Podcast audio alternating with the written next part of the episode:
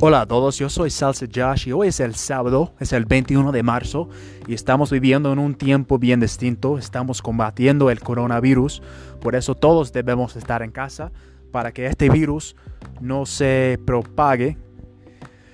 Pero no significa que no podemos hablar con gente por audio o por teléfono.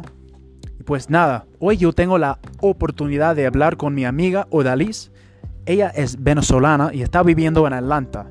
Hoy vamos a escuchar de ella, vamos a escuchar su historia, cómo llegó a los Estados Unidos y cómo está haciendo con su negocio.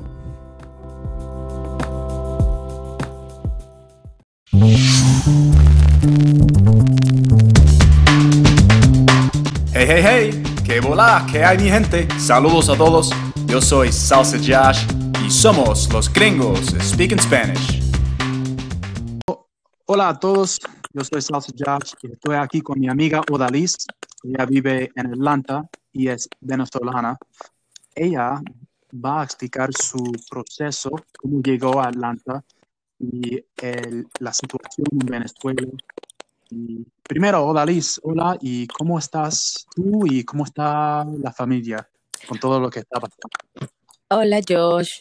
Bueno, yo estoy bien, estoy en cuarentena mm, voluntaria porque aún en el estado de Georgia no se ha decretado una cuarentena obligatoria. Sin embargo, bueno, hasta esta semana estuve haciendo algunos trabajos afuera, pero dado el, incremento de los casos en el estado, pues decidí quedarme en casa.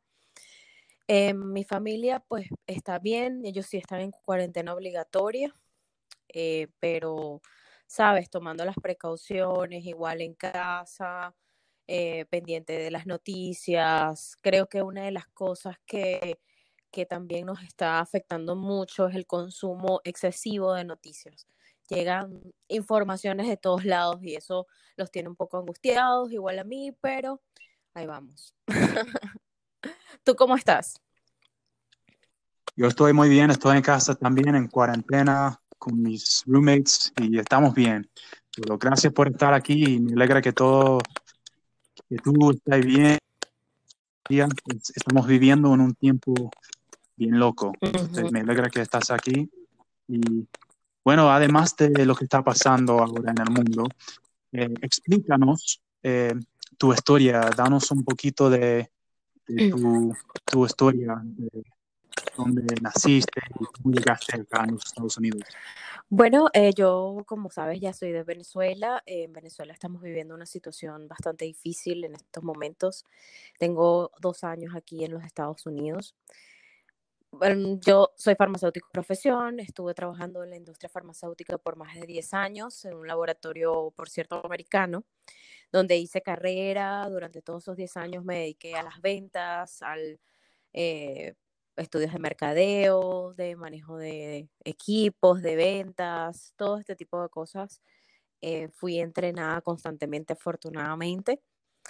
Y bueno, sabes, tienes una vida como dibujada, una carrera, eh, cosas, proyectos por, por cumplir y de repente pues toda la situación que ocurre en mi país llevó a esta compañía a cerrar sus operaciones comerciales en Venezuela y sale de más de 300 personas, entre ellas yo. Y me toca como redefinir todo lo que, lo que tenía que hacer. Comencé a, mm, bueno, tenía muchas ideas, quería abrir una empresa de capacitación, a obtener certificados para esto. Luego comencé a dar clases en una universidad importante allá y allí las cosas con el tema de eh, también llevando la información a la comunidad, en fin, con el tema político, pues hay una situación que dice, pues sabes qué, este, tu seguridad aquí está en riesgo y pues eh, me vine para los Estados Unidos. Y eh, al principio llegué a Florida porque la idea era estar con unos familiares de mi mamá, pero tenía una amiga aquí que me decía, pues si tú quieres venir a probar para acá, si te gusta la ciudad, yo te puedo ayudar, llegas a mi casa y bueno, ya después este, vas buscando tu lugar, ¿no? Y yo dije, bueno, ok, voy a probar. Llegué un día cuando vi la Atlanta, me quedé enamorada y dije, pues, ¿sabes qué? Yo quiero, yo quiero quedarme aquí. Y aquí estoy desde hace dos años. Abrí hace un tiempito una cuenta en Instagram, que es esta cuenta que es prehispana, donde quiero hablar, quiero ser esa voz del inmigrante latino, porque muchas veces nosotros sentimos que lo que nos está pasando quizás no todo el mundo lo vive o, o dices, ¿por qué me, me ocurre esto a mí? y resulta que somos millones que estamos con el mismo sentir. Y yo quiero hacerlo desde una forma muy natural, desde mi experiencia, como yo voy superando cada cosa que, que me pasa como inmigrante latino, cómo sufro los cumpleaños, las festividades que normalmente uno hacía en familia, eh, todo, todos los nuevos amigos, las nuevas culturas que tienes que adaptar y yo quiero como llevar un poquito de, de alivio y de, y de buena vibra a esa gente que como yo tuvo que dejar su país y conocer un país nuevo. Bueno, qué, qué linda historia, qué bueno que estás aquí, todo lo que te ha pasado acá, pero explica un poquito cuando tú dices que tuviste que dejar tu país por tu seguridad en Venezuela, ¿qué exactamente pasó con tu, eh, tu negocio o tu, em, que querías hacer algo con capacitación? ¿Qué exactamente fue que te hizo dejar tu país? Bueno, no sé si... Em, o sea, en Venezuela no es un secreto que hay una dictadura. Eh, ahí se están cometiendo muchas injusticias con toda aquella persona que piensa diferente al gobierno. Para ellos, si tú piensas diferente, eres un enemigo. Y lamentablemente hay un grupo de la que eh, apoya al gobierno y tiene una actitud muy violenta hacia este tipo de personas. Si tú no usas una franela de un color, si tú no apoyas a las manifestaciones que el gobierno hace o si por el contrario estás en las manifestaciones contrarias, tú te conviertes en un blanco para eh, su destrucción, para el odio y para eh, todo lo que, lo que ellos dicen enemigo y pues obviamente mucha gente ha muerto incluso en manos de este, este tipo de personas y del gobierno en sí por no apoyarlos. Entonces, cuando tú no te callas, cuando tú dices, pero yo no pienso igual, yo no siento que esto me represente, tú te conviertes en un peligro. En el caso de mi empresa, la que quería abrir, pues eh, así como eh, la seguridad está en peligro cuando tú opinas distinto, el progreso en Venezuela ha venido decayendo en los últimos años en los que para tú abrir un negocio es muy difícil, el tema de la economía, el tema, muchas cosas, muchas cosas por las que tú dices, oye, si yo tengo un plan aquí, no puedes crear un plan y decir, ok, voy a trabajar en función a un año en este plan, no, porque el plan te puede cambiar al día siguiente. Entonces es muy, muy complicado, por eso no pude terminar de abrir mi empresa. Em, al final tomé una decisión muy drástica, me pasaron ciertas cosas que pues es delicado hablar de esto porque es eso. Y eh, pues decidí eh, ya yo había venido mucho tiempo a los Estados Unidos como en vacaciones y todo, pero jamás pensé vivir acá. Y cuando llego, obviamente, eh, tratando de ver las oportunidades de, em, pues, precisamente buscar esa mejor calidad de vida, salvaguardar tu seguridad, pensar en tu familia, en cómo puedes darle también un futuro, porque desde afuera muchos de nosotros, sea en los Estados Unidos, sea en Chile, sea en Argentina, sea en Perú, estamos buscando la manera de ayudar también a la gente que dejamos que no se puede ir o que no puede ir a donde tú estás. Por ejemplo, en el caso de mi hermano, él está en Argentina. Entonces, ha sido bien difícil para nosotros los inmigrantes eh, este proceso de la, de la migración porque dejas muchas cosas atrás. Eh, algunos logran irse con sus familias, otros están solos y no solamente tienes que lidiar con un nuevo proceso, con llegar a un país distinto, a veces con distintos idiomas, sino también dejar atrás a tus seres queridos sin saber cuándo lo vas a volver a ver. Entonces, la verdad que no nos ha tocado nada fácil a los venezolanos, por eso es que mi cuenta sí eh, eh, abarca todos los inmigrantes como tal, porque yo en esta vida, en este proceso que tengo aquí desde que llegué a los Estados Unidos, he conocido mucha gente inmigrante de varios países y tú oyes sus historias y dices, wow, o sea, yo estoy bien, you know, pero, pero aprendes muchísimo a valorar muchas cosas, aprendes a crecer así de un golpe, a madurar porque te das cuenta que hay muchas cosas valiosas que pues a veces uno está aferrado a algo y, y dices, no, no sabía de verdad de la vida hasta que me toca vivir un proceso tan duro. Y Odalis, llevas dos años en... No te escuché, ¿cómo?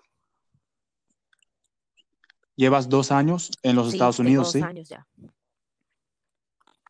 Ok. ¿Y qué es algo que, que has notado de los Estados Unidos o algo que has aprendido de este país? ¿Algo en particular o algo que nunca pensabas que ibas a ver en los Estados Unidos? Bueno, aún me queda mucho por vivir de eso. Yo sí te puedo decir que amo este país. eh, me ha abierto las puertas, me ha brindado oportunidades en tan poco tiempo que yo digo, wow, o sea, este es el país de las posibilidades. Yo creo que si tú tienes bien claro lo que tú eres, lo que tú quieres, si trabajas duro por ese potencial que muchas veces nosotros pensamos que cuando estamos en un país nuevo tenemos que comenzar de cero. Y la verdad es que no, porque nosotros no olvidamos todo lo que hemos vivido, nosotros no perdimos la conciencia ni la memoria, simplemente comenzamos de nuevo, de nuevo con todo eso que traemos. Y yo creo que este es el país que lo que yo quiera hacer lo puedo lograr.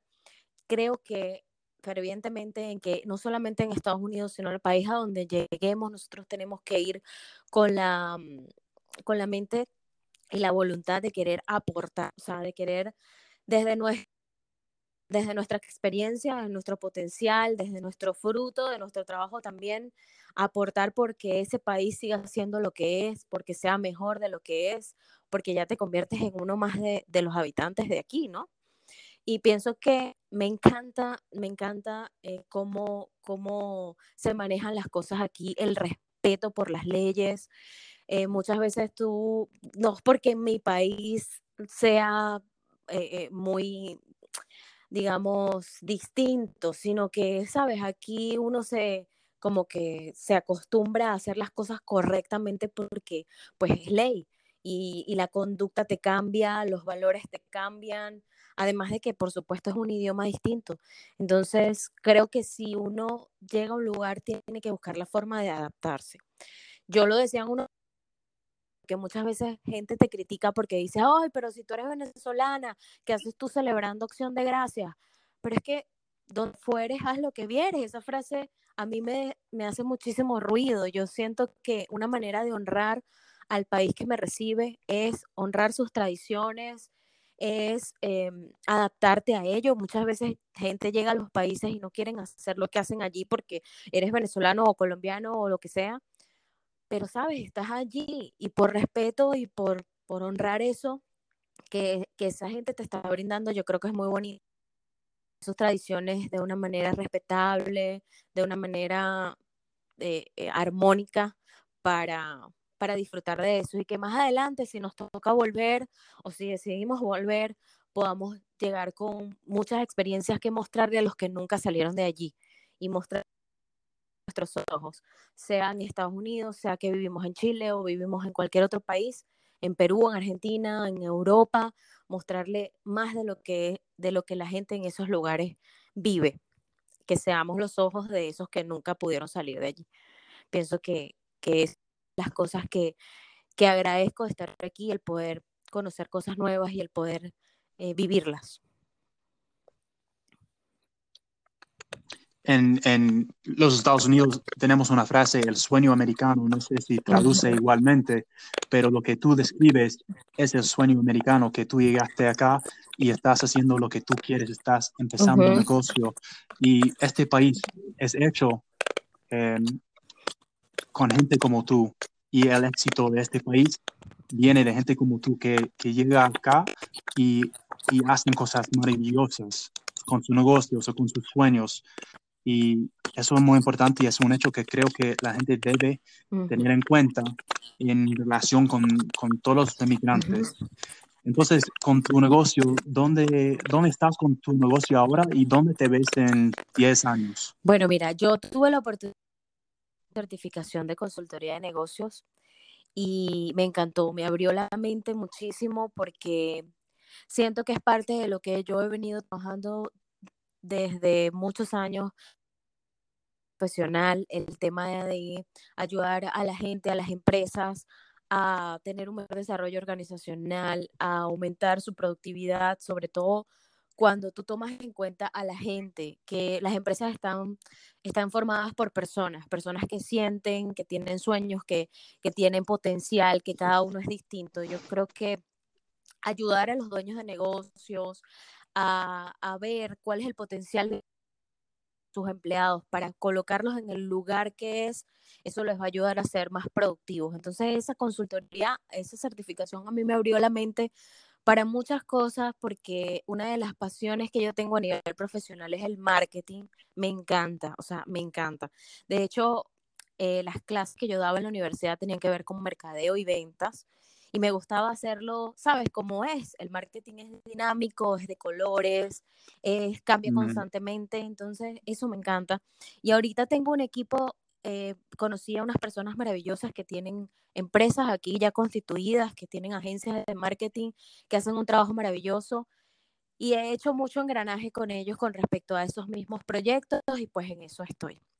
Estuve mucho tiempo haciendo, te dije, eh, llega a un país nuevo, quizás te toca hacer cosas que tú jamás imaginaste que podías hacer, porque nosotros, hablo particularmente por los venezolanos, muchos de los venezolanos que han salido del país son profesionales, tienen cualquier cantidad de certificados, de títulos, y dices, wow, o sea, en otro país no soy nadie, tengo que hacer lo que sea. No, no quiere decir que no seas nadie, es que tienes que empezar por algo, porque obviamente uno tiene que vivir de algo y uno tiene renta, comida y eso tienes que sacarlo de algún lugar. Entonces comienzas a trabajar en cosas que nunca imaginaste. Yo estuve bastante tiempo de esos dos años trabajando como taxi driver y puedo decir que agradezco el proceso que viví porque conocí muchísima gente, muchísima gente y creo que eso te hace más humano porque conoces la historia de cerca de otras personas. Conoces el dolor, la alegría, los sueños, gente que pudieron lograrlos, otros que no. Y, eso me ayudó muchísimo también, porque tú empiezas a, a, dibujarte también cuáles son las opciones de negocio que tú tienes, cuáles son las necesidades que hay, sobre todo en la comunidad hispana. Y eso es lo que estoy haciendo ahorita con este equipo. Estoy mm, comenzando. La etapa de taxi driver llegó hasta aquí. Tengo que evolucionar y yo no puedo seguir consumiendo mi tiempo en algo que no, no, me hace crecer, porque sí, conoces mucho, aprendes mucho, pero llega un momento en que quedas en el mismo lugar y dije, pues sabes qué, hasta aquí llegué y ahora comencé esta nueva etapa con la que tengo los sueños más grandes y toda la voluntad y todas las ganas de verme, como dices tú, cómo me veo en un tiempo, me veo ayudando a mucha gente, em, eh, siendo eso que siempre quise, teniendo mi propia empresa, manejando mis clientes, manejando mi tiempo y siendo feliz, porque yo creo que uno tiene que trabajar en lo que lo apasiona. Que, que tú sientas que te levantas en la mañana y no lo veas como una carga, sino como, oh, me voy a levantar, voy al trabajo, que no veas las que estés allí y no sientas que te quieres ir. Que no digas gracias a Dios que es viernes, sino más bien gracias a Dios que es lunes, porque vas a comenzar allí y así me veo. Ah, muy bien dicho. Y con, con los dos años que, que, has vivido acá y como, como una inmigrante de Venezuela, ¿cómo te ha tratado la gente americana? He encontrado muchísima gente eh, americana que, que me ha tratado muy bien que se ha solidarizado con la situación, tú puedes decir, bueno, ¿qué puede saber esta persona de Venezuela? O a lo mejor nunca ha escuchado, pero no, me he encontrado gente que me dice, oh, Venezuela, sí, este, yo sé la situación y, y sabes, se solidarizan.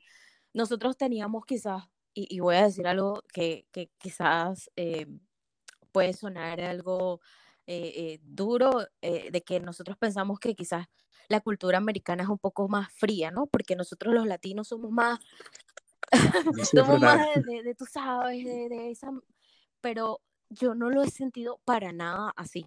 O sea, para mí, los americanos a mí me han recibido tan calurosamente que yo no tengo nada que decir o, para confirmar esa teoría. O sea, a mí me, mm, de verdad, me han tratado muy bien y gracias a Dios espero poder seguir teniendo receptividad. Yo creo que el americano respeta muchísimo, muchísimo. Y eso es algo que yo admiro de aquí. O sea, no solamente respetan las leyes ni las cosas como deben hacerlas, sino respetan mucho a la gente. O sea, tú vas por la calle y te miran y te sonríen y uno se queda como que, ok. o sea, porque no estás acostumbrado, incluso el latino no anda por ahí sonriendo. Y eso para uno es como extraño y dices, eh, bueno, pero después te acostumbras, ¿no? Y dices, ok, es, respeto, es que si le estás eh, de repente ocupando el espacio por donde esa persona va a pasar, oh, sorry, y tú dices, no, tranquilo, no hay problema, y, y sabes, te sientes así, no, no importa, pero es parte de ese respeto que ustedes como americanos sienten por la gente y, y eso es maravilloso. De verdad que yo estoy súper feliz, súper contenta de estar en este lugar. Me encanta Atlanta, me encanta Georgia y bueno, Dios quiera que me permita eh, poder estar muchos años más acá.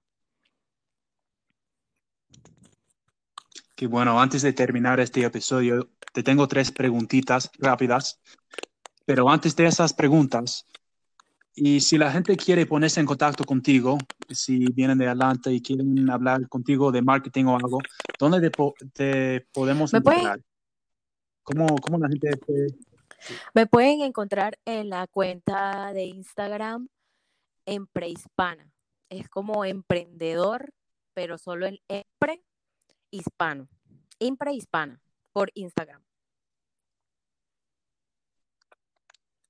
Ok, perfecto. Entonces ahora tres preguntitas. Ok, tu comida favorita de los Estados Unidos, una comida americana. Escucho bien, se escucha entrecortado. Tu comida americana favorita, como una hamburguesa, hot dog, algo así de los Estados Unidos. ¿Cuál es? Ay, no te escucho, Josh. No te escucho. Creo que dijiste es una comida americana. Sí, ¿me escuchas ahora? Ok. Tu comida favorita de los Estados Unidos, algo que has probado, que te gustó. Bueno, Em, hasta ahora no he probado que pueda decir más allá de las hamburguesas que sea comida americana que, pueda decir, ok, esto solamente es aquí. Em, creo que, no sé, tú me dirás, porque yo estoy apenas llegando, pero aquí como que es la mezcla de todo. Aquí puedes encontrar toda la comida que quieras. Y, y de verdad a mí me encanta probar cosas nuevas. Entonces he probado un poco de todo, de la comida americana, lo que normalmente conocemos como las hamburguesas y este tipo de cosas. No sé, dime tú de cuál es la comida americana que tú me recomiendas probar, porque hasta ahora... pues hay muchos. Y la cosa bonita de este país es que siempre hay muchos restaurantes de otros países, entonces no tenemos mucha comida de los Estados Unidos, porque la comida de acá es comida de otros países. Entonces, es como un chiste, pero... Yo he ido a restaurantes eh, muy, muy americanos. no sé, a mí me... Por cierto, he ido con gente americana, eh, sobre todo los ribs. Eh, me encantan los ribs como barbacoa también. En, lugares así, pero americanitos, americanitos que tú no ves a ningún hispano, me encanta. Yo vivía en Carolina del Sur y allá se come muy bien del campo, se dice, o del countryside. Y esa comida me gusta. Me encanta, eso me encanta. Y eso es más comida americana. De hecho, me encanta la música country. Aprendí a escucharla aquí y me fascina. Eso es mi, mi segunda pregunta. Si tienes una canción en particular que te gusta más. La música country me encanta. No la había escuchado antes claro, uno escucha, yo escuchaba muchas canciones en inglés, sobre todo las canciones románticas, tipo Brian Adams, ¿sabes? Cantantes americanos de música vieja, vieja, vieja. Me encantaba, me encanta. Pero cuando llegué aquí, obviamente tratando de, porque me, mantenía mucho en la comunidad hispana. Entonces yo tratando como de, de afinar, mantener ese, ese oído con el inglés, siempre me ponía a escuchar emisoras eh, donde se hablara puro inglés y encontré este, este tipo de música y me encanta, o sea, me relaja, y el, el acento con que hablan, eh, me encanta. ok. ¿Y tu um, película favorita? Mi película del favorita cine. de toda la vida ha sido Dirty Dance, que en español era el baile Dirty Dirty Dancing. Dancing. Pero Ah, la original, bueno, creo que la original, original, no sé si era con Patrick Swayze, pero la que a mí me gusta es la que él protagonizó. Me encanta, podría verla ocho mil veces. Dirty Dancing, muy bien. Ok, hola Liz. Eh, bueno, muchas gracias por estar acá y, y por compartir tu historia y eh, felicidades con todo que has logrado y espero que, que sigas muy bien y que todo esté bien contigo y la familia durante este tiempo. Entonces, estem- estamos en contacto y, y, bueno, Gracias a ti, Josh. Gracias por hacer este trabajo tan bonito de compartir, no solamente en este caso conmigo como hispanohablante, sino también sé que tienes un proyecto de, de hablar con, con otros americanos o eh, de habla inglesa que les gusta el español, que hablan el español también como tú. Creo que es una bonita manera de reconocer eh, otras culturas, otras razas, otras nacionalidades y es un honor para nosotros que quieras hablar y que te guste hablar español y que lo hagas tan bien como lo haces. De verdad, gracias a ti. Gracias, hola Liz. Un abrazo. Hasta luego. Esto ha sido otro episodio de Gringo Speak in Spanish. Espero que te haya gustado. Si quieres estar en una entrevista, escríbeme en Instagram at salsajosh. Y si quieres escuchar más, por favor siga el podcast. Gracias por escuchar y hasta el próximo episodio. Chao.